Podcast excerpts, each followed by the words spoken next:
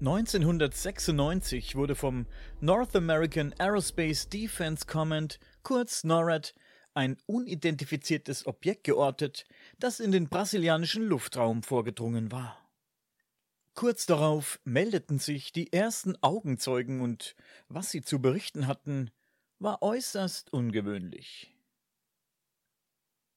Im Januar 96 erzählen aufgebrachte Einwohner der brasilianischen Stadt Varginha von einem zigarrenförmigen Objekt, das die Größe eines Schulbusses hatte, vom Himmel fiel und in ein Feld krachte.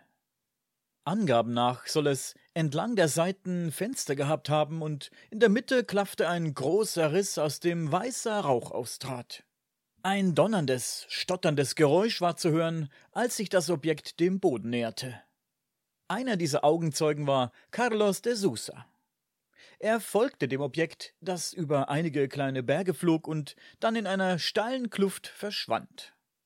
Nach einer Weile erreichte er über eine holprige Straße den Absturzort und sah dort das Objekt, das in Trümmern über ein großes Areal verteilt lag. Er lief los, im Gedanken, dass es sich hierbei vielleicht um ein abgestürztes Flugzeug handeln könnte und jemand seine Hilfe braucht. Schnell merkte er aber, dass hier etwas völlig anderes passiert war.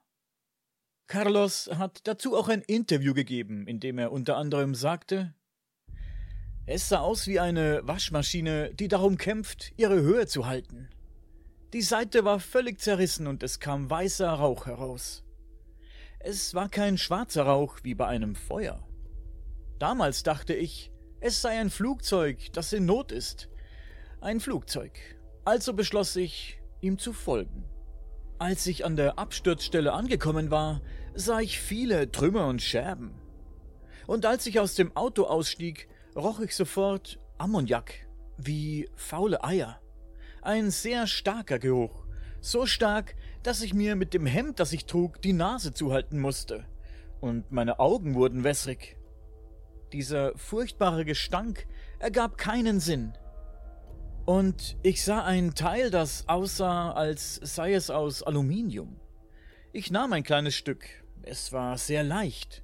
Ich zerknitterte es aber als ich es losließ, nahm es wieder seine ursprüngliche Form an.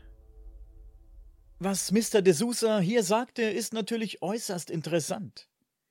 Wir erinnern uns bei der letzten Aussage natürlich sofort an den Roswell-Vorfall, bei dem etliche Zeugen berichten, dass sie ebenfalls Material des abgestürzten Objekts in den Händen hielten, und es wies auch die gleichen Eigenschaften auf. Nur Minuten nachdem das Ganze passiert war, kamen die ersten Militärtrucks angefahren und befahlen Carlos, den Ort sofort zu verlassen. Diese Anweisung verliehen sie mit ihren Gewehren den nötigen Nachdruck. Carlos fuhr mit seinem Wagen davon, hielt aber nach einer Weile wieder an, um sich einen Kaffee zu holen. Als er das tat, wurde er von zwei Männern in dunklen Anzügen angesprochen, die ihm nahelegten, alles, was er dort gesehen hatte, zu vergessen. Man drohte ihm und sagte, dass man wüsste, wo er lebte und wer zu seiner Familie gehört. Eingeschüchtert und schockiert gab Carlos zu verstehen, dass er der Aufforderung folgen würde. Die Männer stiegen in einen dunklen Wagen, der kein Nummernschild hatte, und verschwanden. Carlos hielt sich an sein Versprechen. Vorerst. An der Unfallstelle hat man mittlerweile das abgestürzte Objekt observiert und kam zu der Annahme, dass es Insassen geben müsste. Doch an der Absturzstelle war niemand zu sehen. Es dauerte allerdings nicht lange, da erreichten zahlreiche Anrufe die Polizei von Virginia. Berichte über seltsame Wesen, die sich im Ort umhertrieben.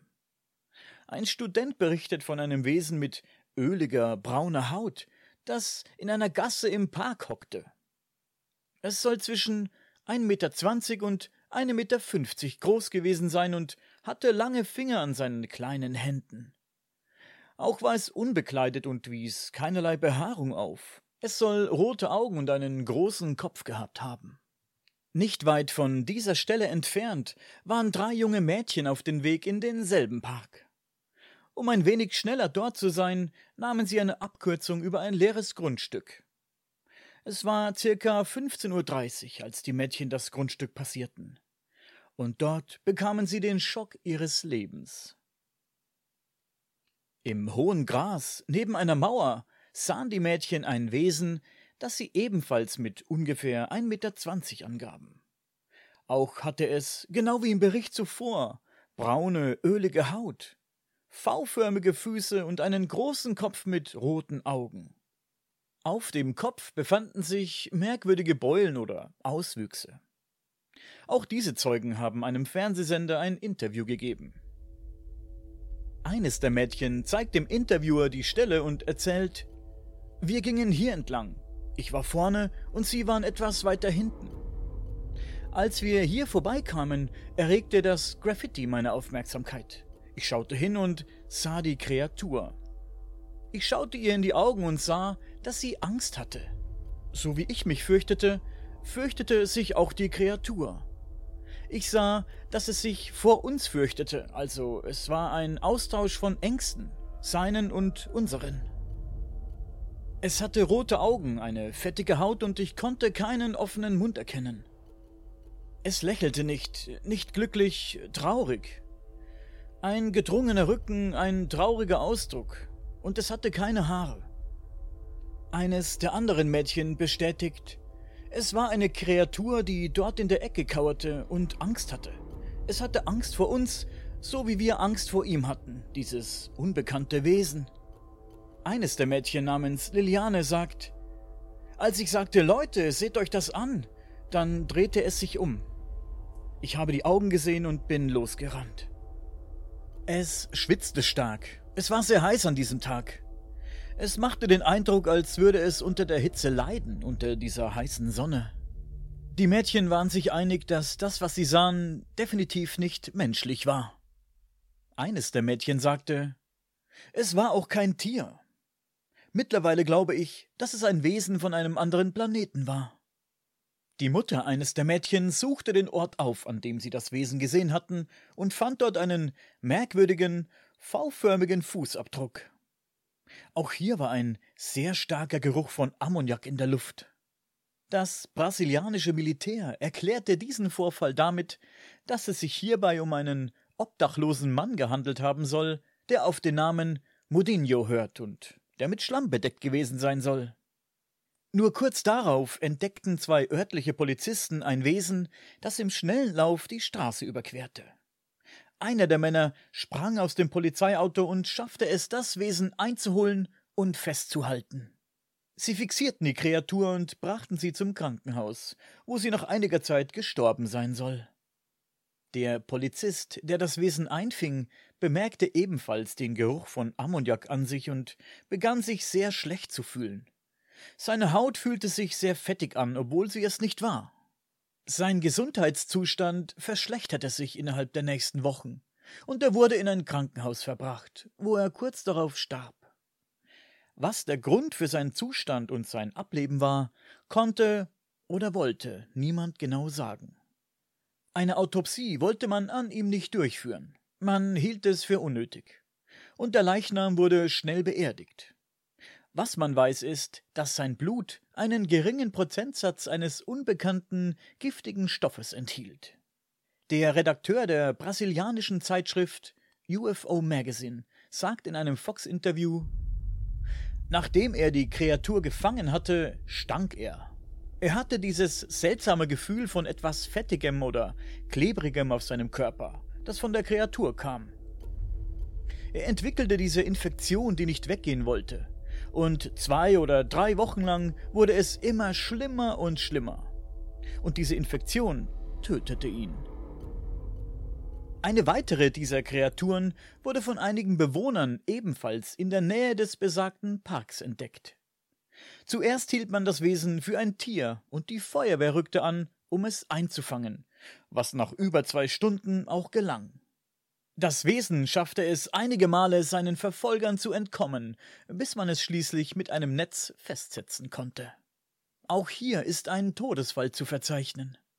Einer der Feuerwehrmänner starb kurz nach dem Vorfall an einer unbekannten Vergiftung. Der unglaublich starke Geruch von Ammoniak und Sulfur lag auch hier in der Luft. Von einer nicht weit entfernten Militärbasis wurde ein Wagen losgeschickt und Soldaten nahmen das Wesen entgegen. Augenzeugen berichten, dass die Soldaten dunkle Säcke trugen. In einem dieser Säcke schien sich etwas zu bewegen. Die Fracht wurde auf das Auto geladen und die Soldaten fuhren davon.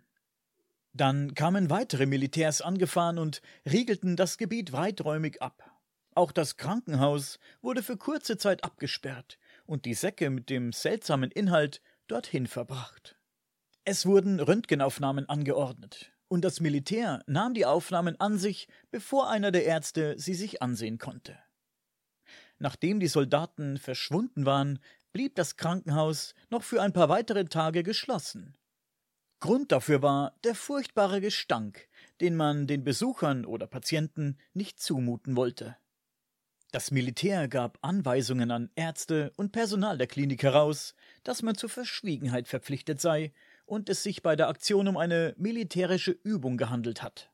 Bei Nichteinhaltung sollten Haftstrafen drohen. Jahre später kam ein Informant, dem man den Namen Military X gab, mit weiteren unglaublichen Aussagen an die Öffentlichkeit. Er soll einer der Soldaten gewesen sein, die die Säcke mit den Wesen zum Krankenhaus und von dort in die Basis gebracht haben. Er berichtet, da waren Ärzte, Leute mit Klemmbrettern, die gewisse Dinge analysierten. Es sah so aus, als hätten sie alle Angst vor dem Ding und als ich hinschaute, sah ich etwas Seltsames. Eine merkwürdige Kreatur mit einer sehr öligen Haut, viel Öl, wie Silikon. Als ich das sah, bekam ich Angst. Er erzählt auch, dass ein dort anwesender Soldat das Ganze mit einer Filmkamera aufgezeichnet hat. Und das Video würde sich mit Sicherheit noch im Besitz der Regierung befinden. Weiter erzählt er, was meine Aufmerksamkeit erregte, war der Fuß. Er war V-förmig, praktisch wie zwei Finger. Was mich zur Annahme brachte, dass es sich nicht um einen Menschen handelte. Auch Military X wurde nahegelegt, niemandem zu erzählen, was er gesehen hat. Einige Monate nach den Vorfällen bekam die Mutter eines der drei Mädchen, die das Wesen im Park sahen, Besuch von vier Männern in dunklen Anzügen. Sie boten ihr einen Koffer voll mit Geld, wenn sie nur die Mädchen dazu bringen würde, ihre Geschichte zu widerrufen. Doch sie lehnte das Geld mit der Begründung ab, die Kinder nicht öffentlich als Lügner dastehen zu lassen. Wütend zogen die vier Männer davon. Freunde, dieser Fall ist so komplex und groß, dass es nur schwer ist, das Ganze vollumfänglich in einem Video wie diesem wiederzugeben. Auch finden sich in verschiedenen Quellen online teils widersprüchliche Berichte zu dem Fall. Daher lege ich jedem Interessierten nahe, sich den Dokumentarfilm Moment of Contact anzusehen. Die Doku ist wahnsinnig spannend und gibt detailliert die Ereignisse des Vorfalls wieder. Schreibt mir doch in die Kommentare, was ihr über diesen Fall wisst oder denkt.